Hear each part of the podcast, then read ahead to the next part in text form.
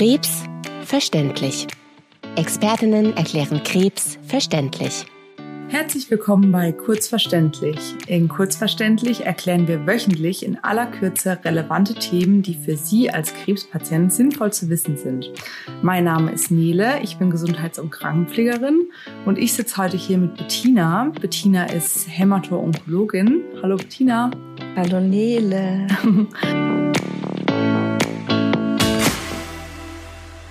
Heute geht's ums Thema Cortison.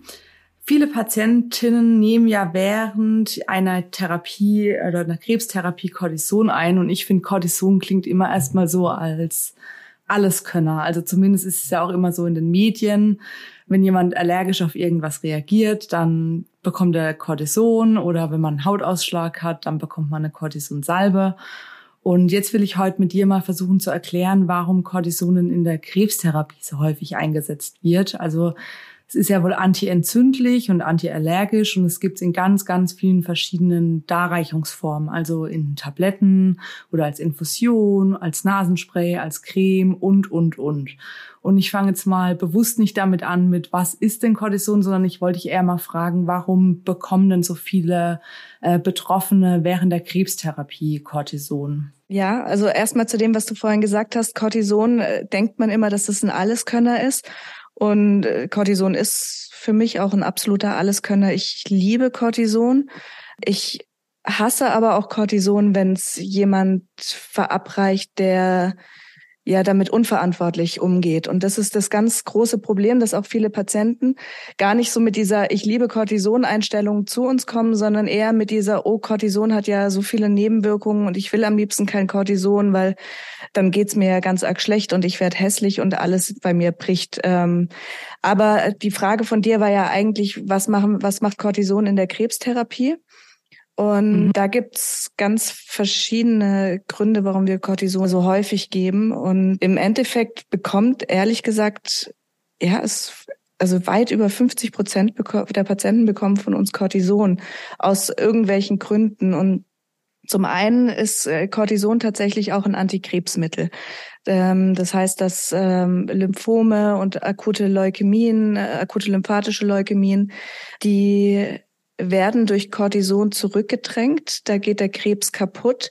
Nicht für lange Zeit, aber relativ zügig und Deswegen nimmt man das so als, als Notfallmedikament bei, bei manchen zum Beispiel mhm. Lymphomarten, die sehr, sehr groß gewachsen sind. Da fängt man dann mit einer Cortison-Vorphase, so heißt es. Das heißt, da gibt man über wenige Tage, das ist immer das Wichtige, über wenige Tage hochdosiert Cortison und dann mhm. zerfällt der Tumor schon mal. Was passiert, wenn ich es aus Versehen viel zu lange einnehme? Ja, das äh, ist genau das, warum, warum es mich manchmal äh, traurig macht und warum ich es manchmal hasse. Aber Nele, lass uns da erstmal später, ja, weil ich glaube, ja, sonst wird es zu durcheinander. Mhm. Ähm, also der eine Grund ist, Cortison wirkt gegen Krebs, nicht gegen jeden Krebs, aber wir, wir Onkologen wissen Gott sei Dank gegen welche und es ist festgelegt, bei welchen Tumorarten man das als Krebstherapie mit dazu nimmt. Multiples Myelom, Lymphome, Leukämien. Also da gibt's da gibt's ein paar, wo man das mit dazu nimmt. Dann hast du ja selber schon gesagt, Cortison wirkt antiallergisch.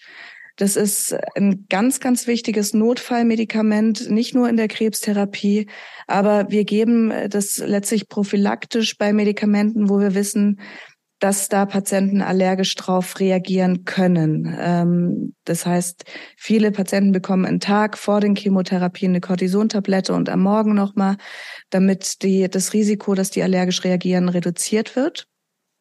Und wir geben Cortison als Antiübelkeitsmedikament. Das ist ein ganz großer Pfeiler in der, in der Therapie.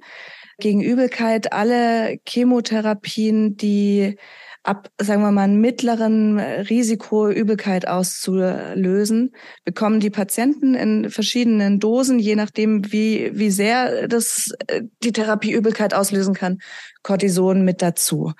Und mhm. dann gibt's natürlich noch Cortison als Nebenwirkungsretter, äh, weil du hast ja auch gesagt, es gibt verschiedene Arten, Tabletten, Infusionen, Hautcremes. Mhm. Und manche Antikörper lösen Hautreaktionen aus und da ist das eine relativ frühe Möglichkeit, eine Cortisoncreme zu schmieren und das besser zu machen.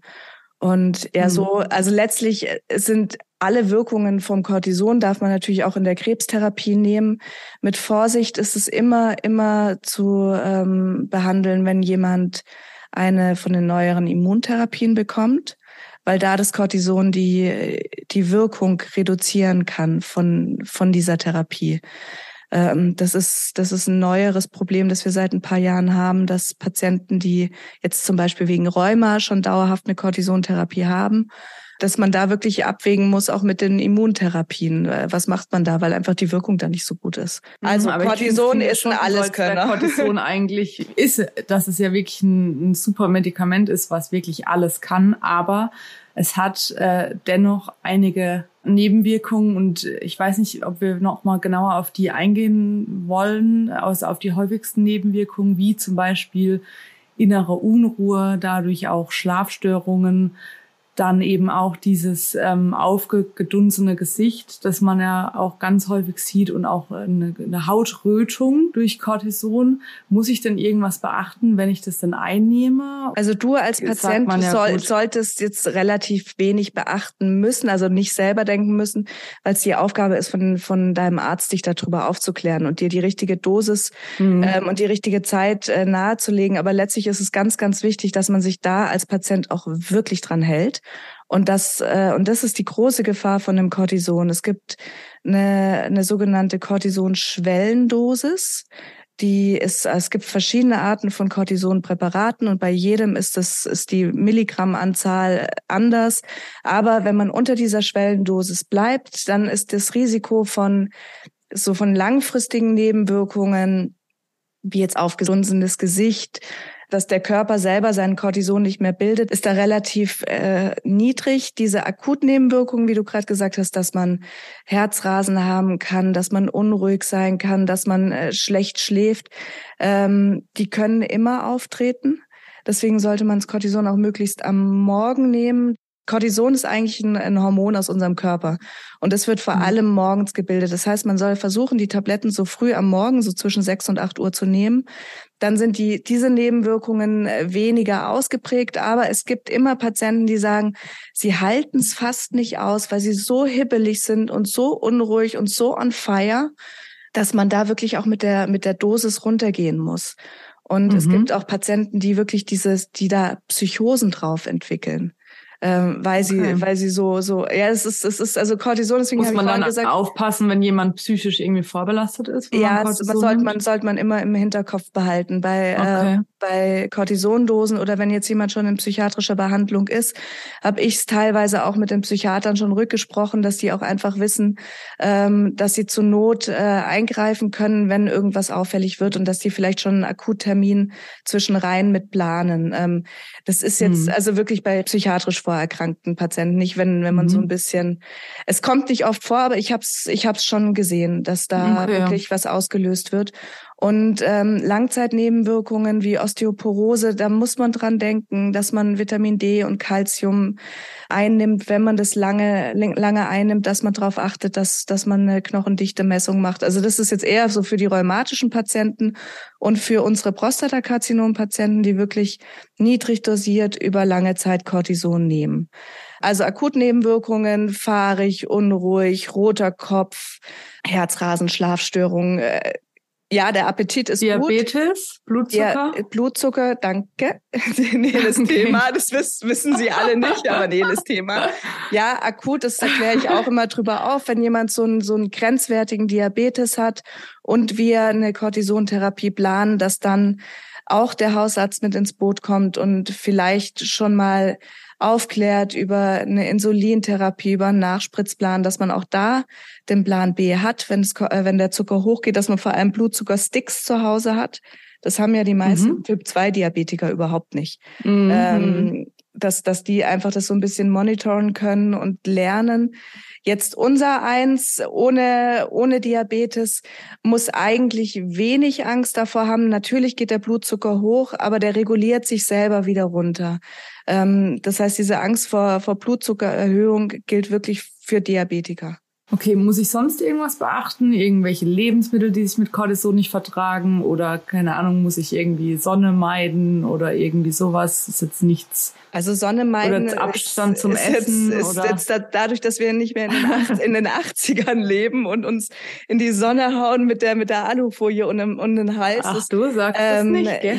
Jeder sollte mit, also vor allem jeder, der irgendeine onkologische Therapie bekommt, sollte immer die Sonne meiden, weil unsere Medikamente oft ähm, Hautreaktionen auslösen können, ähm, weil einfach das, das Risiko für Hautkrebs dann auch gesteigert ist. Bedeutet Sonnenschutz und immer schön Schatten bräunen. Okay, ähm, okay. Ja, und das vorhin habe ich ja noch gesagt, großes Risiko, wenn jetzt jemand Cortison nimmt äh, in einer höheren Dosis und viele Patienten merken, das tut mir gut. Das ist nämlich so ein bisschen das Problem und denken mhm. dann, egal was für eine Beschwerde sie haben, ich schluck meine Cortisontablette. Und viele nehmen okay. dann das über dieser Schwellendosis, ohne dass irgendein Arzt das weiß. Da fragt man sich dann, wer schreibt's auf? Aber klar kann man kann man sich überall irgendwie besorgen, ja. wenn man wenn jemand denkt, der kriegt hat Krebs, klar kriegt der Cortison, wird aufgeschrieben. Hm. Dann ist das Risiko, wenn man das dann abrupt absetzt, also plötzlich nicht mehr nimmt, dann kann das hm. lebensbedrohlich hm. werden. Ähm, also es kann wirklich wirklich eine Ach, Lebensgefahr okay. sein. Ja, das denkt das denkt man gar nicht, weil sich so harmlos anhört, nee. weil es äh, Cortison einem, klingt so schön. Ja, weil es ja. zu einem Cortisonentzug kommen kann. Je länger man Cortison nimmt, desto weniger bildet der Körper eigenes Cortison. Und äh, Cortison ist ein lebenswichtiges Medikament, das für viele Funktionen zuständig ist. Und wenn du dann das, äh, die Cortison-Tablette weglässt und der Körper auch kein Cortison bildet, dann ähm, kann das lebensgefährlich werden. Dann wird man plötzlich so abgeschlagen, da kriegen die Leute gar nichts mehr hin. Es ist oft so, dass man hohes Fieber bekommt. Und deswegen bitte darauf achten, Cortison nur so einnehmen, wie der Arzt es aufgeschrieben hat und immer Rücksprache halten und jedem Facharzt, der sie betreut, sagen, ich nehme Cortison in der und der Dosis. Das nehmen wir doch jetzt als schönes Schlusswort. Ja, ich glaube, das war jetzt äh, sehr, sehr schnell, kurz auf die schnelle Cortison. Ja, aber ich glaube, es ist halt auch einfach ein riesengroßes Thema und ich glaube, es ist schwierig, das irgendwie kurz zusammenzufassen, aber ich glaube, wir haben das relativ gut hinbekommen. Dem Sinne war es das jetzt heute auch wieder mit kurz verständlich. Bettina und ich, wir wünschen euch natürlich auch noch eine schöne Woche und wir hören uns dann bald wieder in einer unserer nächsten Folgen. Wir freuen uns. Tschüss, Nele. Ciao. Tschüss.